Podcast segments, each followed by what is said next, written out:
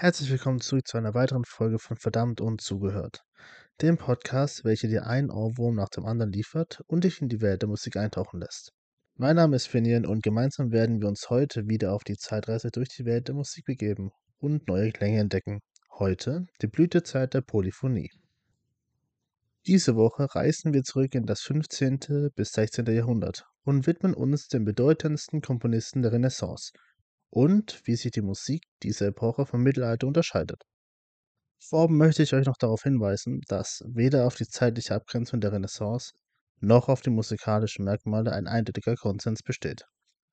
Beginnen wir doch erstmal mit ein wenig Musiktheorie. Was genau ist überhaupt Polyphonie?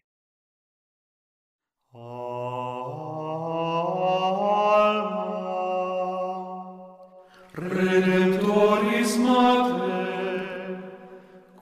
per via celi porta manes, et stella maris. Was ihr soeben gehört habt, war der Beginn von Guillaume Dufay's Alma Redemptoris Mater, welches euch genau aufzeigt, was die Polyphonie aussagt. Denn die Polyphonie ist ein Begriff aus der Musiktheorie, der sich auf die gleichzeitige Verwendung mehrerer melodischer Linien in einem Musikstück bezieht. Diese werden meist von verschiedenen Instrumenten oder Stimmen aufgeführt und bilden zusammen ein harmonisches Klangbild. Die Polyphonie hat in der Musikgeschichte eine lange Tradition und findet sich in vielen Musikgenres wieder, von der klassischen Musik bis hin zum Jazz und Pop. In der Renaissance erlebte die Polyphonie eine Blütezeit, die als frank-flämische Schule bekannt ist. Hier wurde komplexe, mehrstimmige Kompositionen geschaffen, die bis heute als Meisterwerke der Musikgeschichte gelten. Die Polyphonie erfordert ein hohes Maß an musikalischer Kompetenz und Können, sowohl von den Komponisten als auch von den ausführenden Musikern. Es erfordert ein feines Gehör, um die verschiedensten melodischen Linien zu hören und in Einklang zu bringen. Die Polyphonie bietet viele Vorteile, wie eine größere Klangfülle und ein breiteres Spektrum an musikalischen Möglichkeiten. Durch sie kann sowohl eine tiefere emotionale Wirkung erzeugt, als auch eine größere künstlerische Freiheit ermöglicht werden. Somit ist die Polyphonie ein wichtiger Bestandteil der Musikgeschichte und eine Technik, die bis heute in der Musikwelt weit verbreitet ist. Sie bietet eine einzigartige Möglichkeit, musikalische Kreativität auszudrücken und die Hörer mit ihrer harmonischen und komplexen Klangwelt zu verzaubern. Tauchen wir nun ein wenig ein in die frank-flämische Schule. Durch die frank-flämische Schule war eine wichtige Strömung in der Musik der Renaissance, die von etwa 1400 bis 1600 in den Ländern Flandern, Nordfrankreich und Burgund entstand. Sie gilt als Höhepunkt der Polyphonmusik und beeinflusste die europäische Musikgeschichte nachhaltig. Zu den bekanntesten Vertretern der frank-flämischen Schule zählen unter anderem Guillaume Dufay und Orlando di Lasso. Diese Komponisten beeinflussten nicht nur die zeitgenössische Musik, sondern auch spätere Epochen wie den Barock und die Klassik. Die frank-flämische Polyphonie hat somit einen bedeutenden Einfluss auf die Musikgeschichte Europas ausgeübt. Durch ihre Komplexität und Schönheit hat sie bis heute einen besonderen Platz in der Musikwelt und ist ein wichtiger Bestandteil der musikalischen Tradition Europas. An dieser Stelle würde ich gerne ein wenig tiefer auf die Komponisten der damaligen Zeit und der Technik der Polyphonmusik eingehen. Als den ersten Hauptvertreter der frank-flämischen Musik spricht man von Guillaume Dufay, welcher eine beispielgebende Synthese aus französischen, italienischen und englischen Einflüssen erschuf. Der Messzyklus wurde zur zentralen Gattung, während es zuvor Einzelsätze oder Gloria Credo Pare gab. Die zweitunterste Stimme verwendet meist eine vorhandene geistliche oder weltliche Melodie als Cantus firmus, also eine Melodie, die von anderen Stimmen umspielt und dabei nicht verändert wird. Typisch ist hierbei der Wechsel von vollstimmigen und zwei- bis dreistimmigen Passagen, die zur Textverdeutlichung beigetragen haben. Eine Generation später führt Johannes Ockegheim die kontrapunktischen Künste auf eine Spitze, indem er eine Missa Quis Vistoni komponiert, welche ohne Schlüssel notiert ist und in verschiedenen Kirchentonarten Anwendung finden kann. In seiner Missa Prolationum schrieb er eine Reihe zweistimmiger Kanons im oberen und unteren Stimmenpaar, die mit gleichen Noten, aber unterschiedlichen Schlüsseln zu lesen sind und dadurch einen Kanon in der Prim, Sekund, Terz und weitere hervorbringen. Währenddessen wird ein Zweier von einem Dreiertakt überlagert, was zur Folge hat, dass die Stimmen auseinanderfallen und trotz allem einen Zusammenklang erzeugen. Hierfür habe ich nun für euch ein kleines Klangbeispiel zur Missa Prodatonium Kyrie.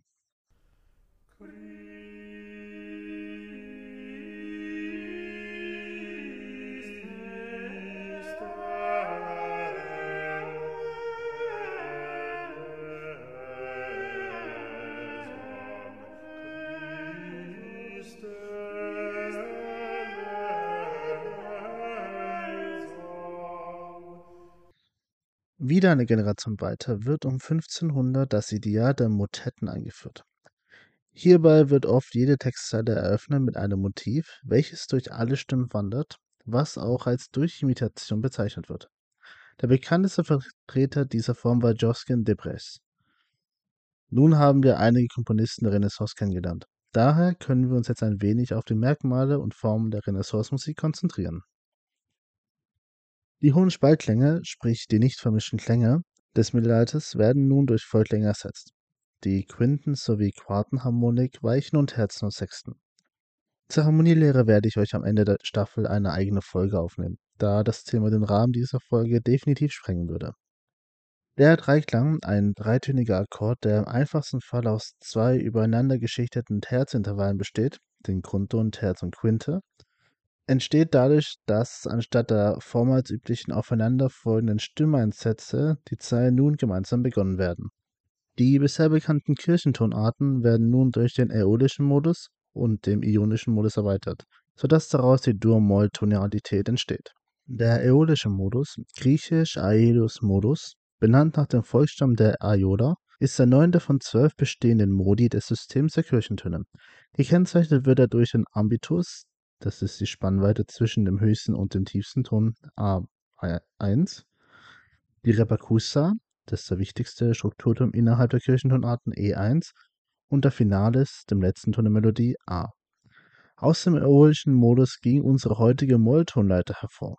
Ein Beispiel für die Verwendung des äolischen Modus ist das Volkslied Es ist ein Schnitter, heißt der Tod. Hier ein kleines Klangbeispiel. Es ist ein Schnitter, der Tod, hat Gewalt vom großen Gott.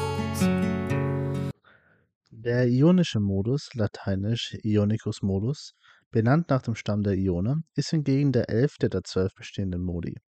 Gekennzeichnet wird er mit dem Ambitus CC1, der Repercussa G und der Finalis C. Aus ihr ging unsere heutige Durtonleiter hervor. Ein Beispiel hierzu ist das Lied Drei Laub auf einer Linden. Hier auch ein kleines Klangbeispiel.